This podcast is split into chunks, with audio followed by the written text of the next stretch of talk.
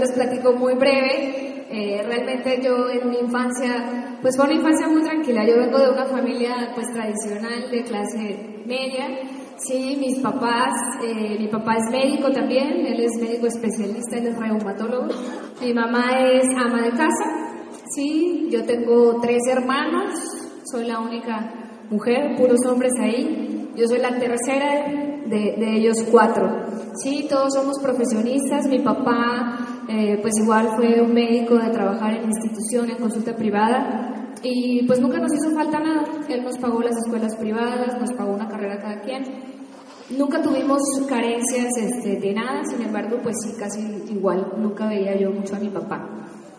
Pero él, es una persona muy dura y él me enseñó este, a ser muy disciplinada. ¿Sí? Entonces yo era de las niñas que, pues en la escuela todo bien, ¿no? Todo 10, cuadro de honor primaria, secundaria, la preparatoria. En medicina. Aburrida, Muy aburrida, exactamente. Muy aburrida.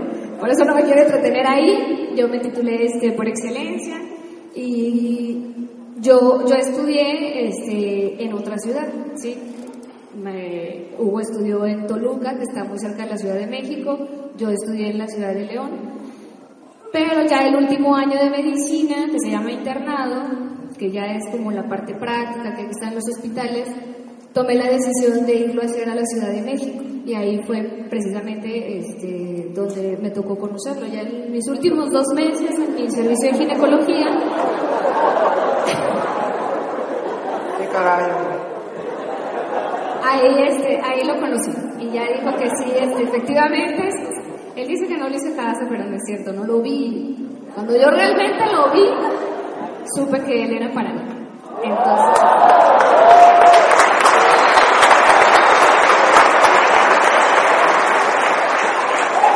Entonces pues ya este, nos casamos, realmente fue todo bien rápido. Eh, al mes de novios, él ya me estaba proponiendo matrimonio. Somos rápidos para todo. Y ya cuatro meses después estábamos comprometidos, nos casamos. Y esta parte fue como que empezó ahí la parte difícil, porque, bueno, yo tomé la decisión de ir a hacerme la especialidad a la Ciudad de México. Él ya estaba en, la especialidad allá.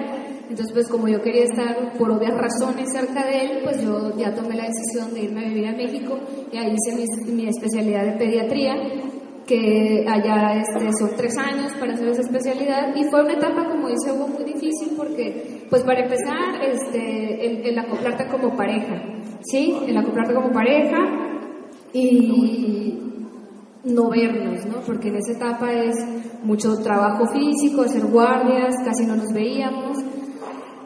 Y bueno, muchas veces igual quisimos bajarnos de, de la medicina, pero cuando tú tienes claro lo que quieres, pues estás dispuesto a pagar el precio y había que pagar un precio muy caro, sacrificar la familia, sacrificar incluso el vernos, pero finalmente se, se salió, este, sacamos adelante la, la especialidad. Grande que sigue. Y entonces, este, pues ya terminamos la especialidad, hubo decide a hacer otra especialidad más, yo ya no, yo ya estaba cansada de las guardias, en ese momento ya no estaba dispuesta a dedicarle otros dos años para hacer otra especialidad. Yo ya lo que quería era ser mamá. Entonces yo me dediqué este, a ser mamá y hubo, por mientras terminaba la especialidad. Nació nuestro hijo Diego y ese año para mí pues siempre ha sido la familia muy importante. Entonces yo ese año le dije, no voy a trabajar, acabé la especialidad y me voy a dejar a cuidarlo y tomamos la decisión de vivir prácticamente de la beca que tenía. Y en México, cuando tú estudias la especialidad, no te permiten trabajar, pero te dan una beca. Entonces, con esa era con la que sobrevivíamos literalmente. Y pasó prácticamente ya un año y Hugo ya estaba por terminar la, la subespecialidad y me dijo, ¿sabes qué? Pues ya se va a acabar la beca y pues es momento de que busquemos trabajo porque pues ya no va a haber de dónde. Entonces tomamos la decisión, yo me adelanté a la ciudad de León, de donde soy originaria, y ahí metí solicitudes en los hospitales a ver si me daban trabajo y afortunadamente pues luego, luego me empleé, ¿no? Ahí fue mi primera experiencia con el empleo y me dieron un turno de sábados, domingos y días festivos de 8 de la mañana a 8 de la noche. Entonces prácticamente yo me la pasaba todo el fin de semana encerrada y pues el fin de semana son las reuniones familiares, las fiestas, entonces todo eso yo me lo perdí. Cuando termina Hugo la subespecialidad, igual regresa él a León con nosotros y a él también inmediatamente le dan trabajo en una institución pública y tomamos la decisión de poner nuestra consulta privada. Por supuesto que al inicio pues, ni las moscas se paran, ¿no? porque no lo conocen a uno, pero pues igual poco a poco pues es cosa de estar persistiendo y, este, y esperar a que la gente llegue, conozca tu trabajo, cómo los atiendes. Y ya pues poco a poco empezamos este, hacernos de, de la consulta privada, empezamos a tener más consulta. Y después viene el nacimiento de nuestra segunda hija. Nace ella, yo tuve algunas complicaciones en el embarazo y la niña nace prematura. Entonces, este, pues ahí yo tomé la decisión de renunciar a mi empleo. Yo ya no estaba dispuesta a dejar a mi niña tan pequeñita eh, ahí encargada, ¿no? Entonces ahí tomo la decisión de renunciar y me quedo yo ya con los niños y solamente con la consulta privada. Finalmente la consulta privada uno tiene pues como más manera de ir ajustando los tiempos y Hugo seguía cada vez con más consulta, con más consulta. Él tiene un carisma muy especial con la gente, entonces las mujeres embarazadas realmente este, les fascina la consulta como. Entonces realmente empezó con mucho éxito en el área privada y pues eso es lo que uno quiere como médico, que tengas un consultorio exitoso. Pero de repente nunca sabes lo que le pides a la vida, que seamos que tengamos mucha consulta, pero ya después este, ya no quería yo eso. Porque entonces empezó una etapa difícil en la cual pues ya casi no nos veíamos. Hugo dijo, bueno, ya voy a renunciar a la parte de la institución para repartir mi consulta, porque él acababa muy tarde la consulta. En las mañanas iba al hospital, a la institución y en las tardes daba consulta. Entonces digo, voy a renunciar y entonces ya parte de mi consulta la paso a la mañana y entonces acabo más temprano y puedo llegar a la casa. Y yo dije, pues excelente idea, pero ¿qué creen que pasó? O sea, Hugo hizo eso y si veía 10 pacientes en la tarde en lugar de ver 5 y 5, pues ahora se veía 10 en la mañana y 10 en la noche. Entonces, pues resultó creo que hasta peor. O sea, sí entraba más dinero a la casa porque la consulta privada, pues uno gana mucho dinero, pero eh, pues lo veíamos menos. Y entonces eso a mí la verdad me empezó a incomodar porque pues prácticamente yo estaba sola con mis hijos todo el tiempo. Hugo se iba en la mañana, operaba a la hora de la comida, en la tarde daba consulta y él llegaba a las 11, 12 de la noche. Entonces podían pasar tres o cuatro días y no veían a los niños, estando en la misma ciudad. O sea, se iba y estaban dormidos y llegaba y estaban dormidos. Entonces, a mí esa situación no me empezó a gustar nada. O sea, dije, yo no me casé para estar así. Pero pues no había como otra opción. Y entonces después empieza mi niño Diego, a los cinco años, con problemas de conducta. Me empiezan a llamar del kinder para decirme que Diego estaba con problemas de conducta. Mi hijo es un niño muy, muy inteligente, muy listo desde muy chiquitito, y entonces era como un adulto chiquito, y se le ponía el tú por tú a las maestras. Era muy rebelde, no obedecía órdenes, entonces, y lo peor del caso es que le iba muy bien, o sea, él todavía no le enseñaban a leer y él ya leía, o sea, él hacía todo, pero muy rebelde. Entonces, incluso en la casa empezó así, agresivo con la hermana, agresivo con todo el mundo. Y yo ya no sabía cómo, ni por las buenas ni por las malas, yo ya no podía controlarlo. realmente, pues soy una mamá estricta y yo ya no sabía cómo. Yo en ese momento le dije a Hugo, me declaro incompetente, yo ya no sé qué hacer con él. Entonces busqué una psicóloga y empezamos a llevar a Diego con la psicóloga y pues le hicieron una serie de pruebas y el diagnóstico de la psicóloga fue depresión infantil a los cinco años. Entonces, para una mamá que te digan que tu hijo a los cinco años tiene depresión,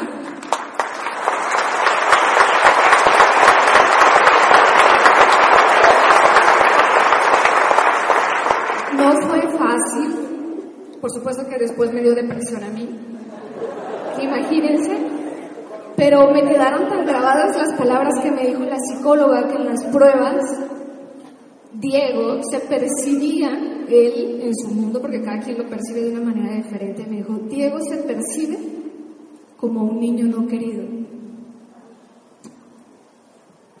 Entonces imagínense, yo en ese momento supe que todo lo que estábamos haciendo lo estábamos haciendo mal. Porque yo digo, pues para los que son papás me van a entender, por supuesto, lo que más quiere uno en la vida son a sus hijos. Dije, y todo lo que estamos haciendo es por ellos y para ellos. Pero si él con lo que estamos haciendo está percibiendo que sus papás no lo quieren, entonces nada de lo que estamos haciendo está valiendo la pena. Entonces para mí eso fue una de las cosas más duras y yo dije, esto tiene que cambiar, no podemos seguir así. Sin embargo, yo le decía a ya no podemos estar así, tú necesitas estar en la casa. Y yo me iba, llevaba a Diego al fútbol en la escuela y yo era la única mamá, todos iban con sus papás al fútbol y Hugo siempre estaba ausente. Diego me decía, mami, ¿cuándo mi papi va a hacer que un día coma con nosotros? ¿Cuándo me va a contar un día un cuento en la noche? ¿Cuándo va a venir conmigo al fútbol? Y sabes que yo no tenía respuestas para él. Hugo siempre le prometía que iba a llegar, pero la vida no sirve para nada las promesas y no se cumplen. Y yo, sabes que yo empecé a agarrarle como un resentimiento a Hugo. Yo le decía, ya no le prometas nada a mi hijo. El día que quieras, llégale, pero ya no le prometas nada porque, porque tu hijo ya no cree en ti. Él ya no creía en sus promesas. Entonces, fue algo, algo muy difícil y finalmente pues la vida te sigue poniendo cada vez más pruebas. Yo le pedí a Dios, dije, o sea, esto no puede seguir así. Y luego me decía, ok, entonces ¿qué hago? Cancelo la consulta y de qué vamos a vivir. Y pues no había respuesta, porque pues no sabíamos hacer nada más que medicina. Nosotros no teníamos idea de emprender ni de, de nada. Entonces para mí era quedarme en blanco cuando me decía, bueno, ¿y cuál es tu propuesta? ¿Qué hago? Entonces, así, así quedó esto. Y unos meses después, Hugo tiene una situación de salud. Hugo tiene una crisis hipertensiva y ahí me gustaría que Hugo les platicara de esa crisis hipertensiva que fue lo que finalmente detonó que definitivamente cambiáramos el rumbo de nuestra vida. Las...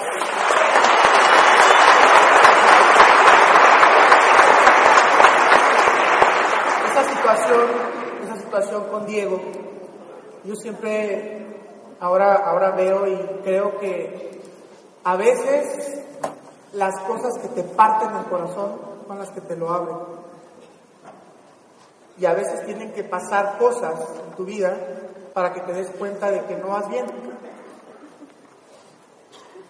Porque, pues porque, nos, porque, porque vivimos para ellos. O sea, creo que aparte de, de, estar con tu esposa y, todo esto, pues obviamente que eso te va, te va ocasionando problemas. La verdad es que la relación con ella estaba, estaba muy deteriorada, por, no tanto por, por malas... Eh, mala relación, sino porque no nos veíamos. Entonces, pues era una situación a la que nos habíamos llevado y, y, nosotros mismos nos habíamos buscado. Somos lo que estamos viviendo actualmente, todos son producto de decisiones dicotómicas, es decir, sí o no. Y uno va tomando decisiones y te vas llevando. Pero precisamente lo que hablábamos hace rato, o sea, cuando algo te pasa es momento de cambiar. Y fíjense, yo, yo creo que eh, lo primero que pasó fue lo de Diego y después un buen día, bueno, no, un mal día, estaba, estaba en la consulta imagínense cómo me habrá visto la paciente que me dijo, doctor, ¿se siente bien? Y entonces la consulta cambió. Yo, yo creo que a lo mejor pensó que le estaba haciendo ojitos porque veía, veía luces y sentía que la cabeza me iba a estallar. Venía yo acarreando pues el problema de Diego, la situación con ella, que no nos veíamos. Yo en la noche llegaba y creía que las pantuflas un día me iban a quedar grandes y obviamente que tenía miedo. Y uno va siendo el producto de sus decisiones y dije, en, algún momento vamos a cometer un error. Y no queremos eso. Queremos estar juntos porque nos queremos. Entonces, ese día en el consultorio, pues eh, la paciente se fue, o sea, dijo, doctora, y se queda, yo me voy. Me quedaban todavía unas pacientes afuera, las suspendí. De lo mal que me sentía. Yo nunca había hecho eso en ocho años. Este, y mi asistente me tomó la presión y la traía, pues, o sea, más arriba de Machu Picchu, así hasta allá. Y yo no sé cómo, o sea, empezaba a sentir que la cara me hormigueaba y así como que ah, se me iba de lado, no sé. Y este, y pues obviamente le hablé a un amigo que es cardiólogo y yo le dije, ¿sabes qué? Eh, me siento muy mal, traigo la presión en tanto. Me dijo, no inventes, o sea, me dijo, ¿cómo me estás hablando? Eh, le dije, ¿qué hago? Me voy a mi casa. No, no, no, no, no. Me dijo, acuéstate ahí en tu consultorio y ponte una pastilla que te la consigan abajo de la lengua. Y mi asistente hizo todo, o sea, cerró la puerta, me consiguió la pastilla, me dijo, doctor, acuéstese. Yo no sé dar RCP, doctor, así que no me vaya a hacer algo. Entonces, este, pues yo me acosté, cerré los ojos y adivinen en lo que pensé, pues en la familia. Y de verdad que yo los invitaría a que un día hicieran ese ejercicio, cierren los ojos y piensen en los recuerdos más bonitos que tengan con sus hijos y su familia, los más recientes. Y si fueron hace una semana, no andan bien. De verdad, eso lo dice un estudio. Desperdiciamos demasiado tiempo, a veces ni siquiera hablamos con los hijos por estar entrados en una monotonía. Esa es la verdad. Estábamos en una monotonía. Estábamos en una situación de inconformidad y en ese momento lo único que pensé es en Elda y en mis hijos.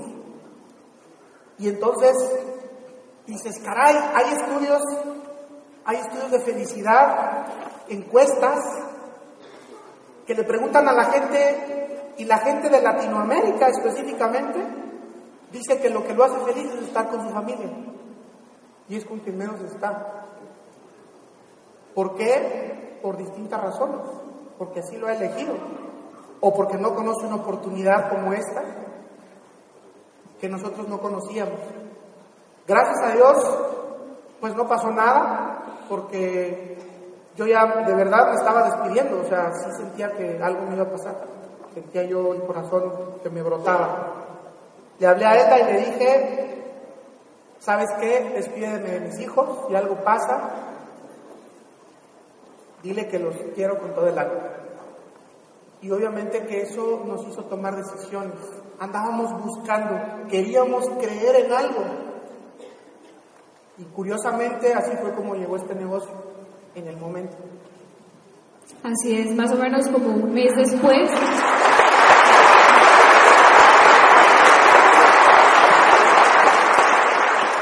un mes después más o menos de esa crisis y que estábamos buscando y decía algo tenemos que hacer, algo, algo, algo, y le pedíamos a Dios que por favor algo, algo se nos apareciera en el camino y, nos presentan esta oportunidad. Y a mí me hicieron dos preguntas fundamentales el día que me dieron el plan. Me pregunta este, la persona que nos dio el plan, me dice, ¿cómo te ves en los próximos cinco años? Entonces imagínense después. Yo le dije, mal, tal vez viuda, a lo mejor divorciada, más vieja, amargada, tal, o sea, ahí me desahogué. Entonces... Hasta, amargada, imagínense. Todo, entonces ahí le, le tiré el perro ahí directo y este, y pues yo creo que él dijo, de aquí soy, ¿va? Y, y me dice, la segunda pregunta me dice, ¿hay algo que tú quisieras tener y no tienes? Y yo le dije, sí, tiempo. El tiempo de mi esposo. Y entonces él me dijo, si tú haces este negocio, tú puedes comprar el tiempo de tu esposa. Y adivinen qué dije. Pues sí, ¿dónde firmo?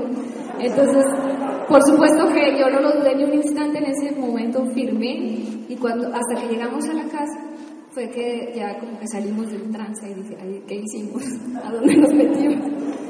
Entonces, eh, era lo que yo les decía, ya este, uno se deja llevar por la emoción, nosotros queríamos creer y cuando nos dijeron esto, dijimos, ah, esto es, pero después me entraron las dudas de que si realmente esto era cierto, que si la empresa, tal, y bueno, ya nos dimos a la tarea de averiguar todo, nos dimos cuenta que realmente este, esto era buenísimo. Y, como a la semana de, de haber leído todo esto, Hugo y yo tomamos la decisión, dijimos, vamos a hacer esto porque de verdad vale la pena pero lo vamos a hacer bien. O sea, donde leímos dice que solo un porcentaje bajo tiene grandes resultados. ¿no? Y que únicamente los que lo hacían de manera profesional tenían esos resultados. Entonces igual dijimos, si lo vamos a hacer bien, lo vamos a hacer bien, a medias, nada. Entonces le dije, pues necesitamos que poco a poco te vayas incluyendo en el negocio porque no había tiempo. Entonces al inicio yo le dedicaba un poco más de tiempo que él en lo que empezó a cancelar consulta y poderse enrolar en todas las actividades.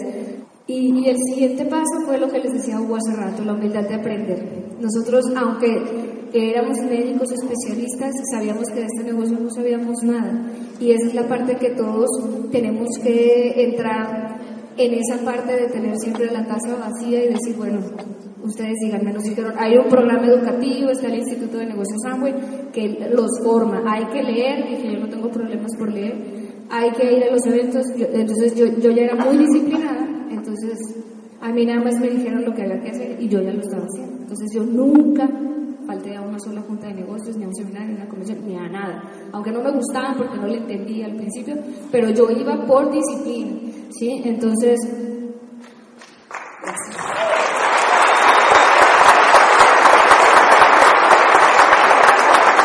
A los dos meses de haber comenzado el negocio nos promovieron la convención. Nosotros no conocíamos a nuestros diamantes, a Sergio y a Charo, y, a Sergio le llamaron le dijeron, hay una pareja de médicos que entró, que están muy emocionados y están creciendo. Entonces nos llamó y dijo, yo los quiero conocer en la convención. Vayan a la convención de México que ahí los quiero ver. Entonces, e, en esa foto fue precisamente el momento que conocimos a esta pareja de hermosos diamantes que ellos definitivamente han tenido todo que ver en el crecimiento de nuestro negocio, son estupendos seres humanos. En esa convención, pues fue donde salieron todos los compromisos de los cuales ahorita les va a hablar Hugo, ¿sí? Ahí nos comprometimos a calificar, ¿sí? Entonces ahí Hugo les va a decir... por favor. Aquí les presentamos a los causantes del diamante. Las seis patas. Las seis patas representadas es el núcleo, ¿sí? Todos son médicos, bueno, él es cardiólogo, médico general, eh, ortodoncista, él no es médico, él es, él es paletero, es de paletas. Eh, él es médico general, él es médico general, enfermera, internista, internista. Eh, ¿Quién está aquí? Ah, él es, ella es implantóloga, ella es anestesióloga y pediatra. ¿Qué tal? ¿Qué Pues ¿por qué creen que la gente pensaba que se necesitaba ser médico para entrar? Obvio es, eran nuestros amigos, nuestra zona de influencia, nuestro, nuestra, nuestra gente.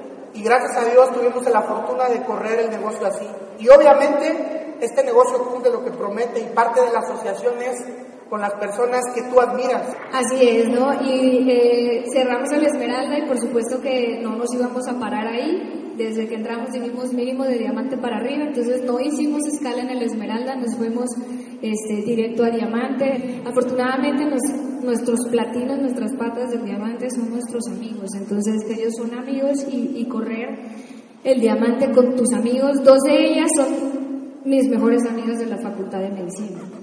Entonces, yo sí tengo la bendición de tener ahí a mis mejores amigas y este, nunca te dejan sola, ¿no? Entonces ha sido muy lindo correr con ellas y está uno de mis hermanos, el, el que es ortodoncista, él entró, es el único que hace el negocio con nosotros, entonces pues hubo que fajarse los pantalones, hacer las llamadas que hubiera que hacer y hacer todo lo que hubiera que hacer y finalmente se cerró el cuarto mes.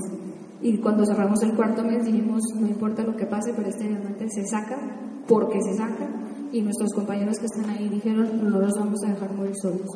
Ese diamante va porque va y juntos en equipo este, logramos sacar adelante esa meta.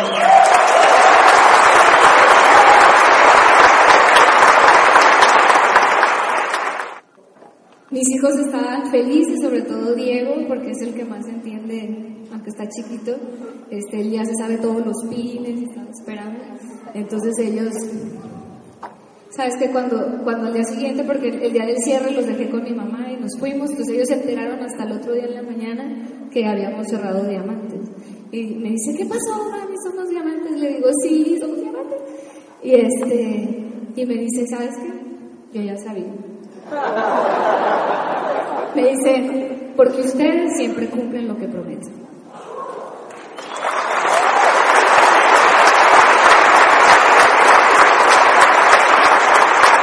Y entonces esa confianza esa creencia que Diego ya no tenía en nosotros, pues ya se había recuperado. Él sabía que lo que prometíamos lo íbamos a cumplir. Y ahora Diego en las noches dice, mami, es que para mí mis superhéroes son ustedes. Y, y todo empezó a cambiar. ¿sí? Entonces, de, de ser el padre ausente, ahora Diego quiere ser como su papá, que es lo que realmente queríamos, ¿no?